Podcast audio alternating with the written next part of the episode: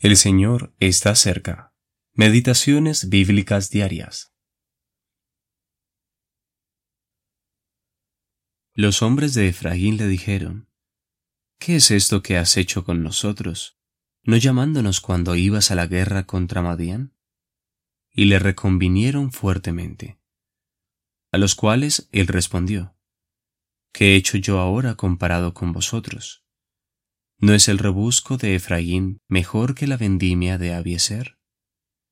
Dios ha entregado en vuestras manos a Oreb y a Seb, príncipes de Madián.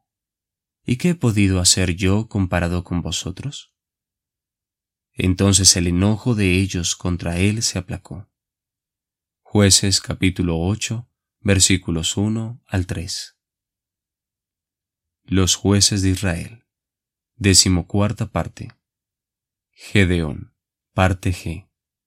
Trabajando juntos. El Señor le había dado a Gedeón y a sus trescientos hombres una victoria gloriosa sobre el ejército de los madianitas. El grito de batalla había sido, por la espada de Jehová y de Gedeón. Habían hecho sonar las trompetas, quebrando sus cántaros y dejando brillar sus antorchas no habían tenido que pelear, porque el Señor había generado que los madianitas, invadidos por el miedo, se mataran unos a otros y huyeran confundidos. Otras tribus de Israel se habían unido a ellos en la persecución.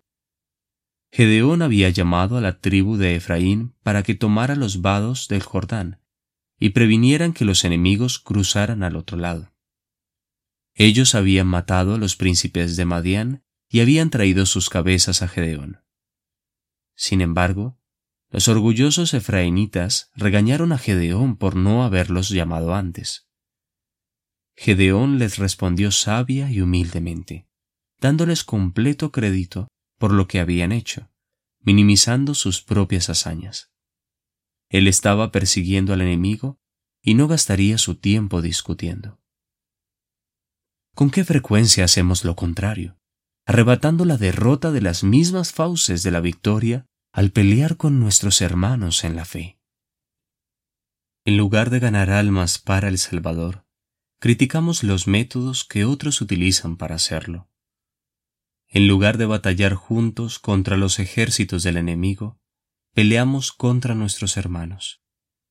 Como el discípulo mencionado en Marcos capítulo 9 versículo 38, Queremos evitar que otros hagan lo que nosotros no hacemos, porque no nos siguen.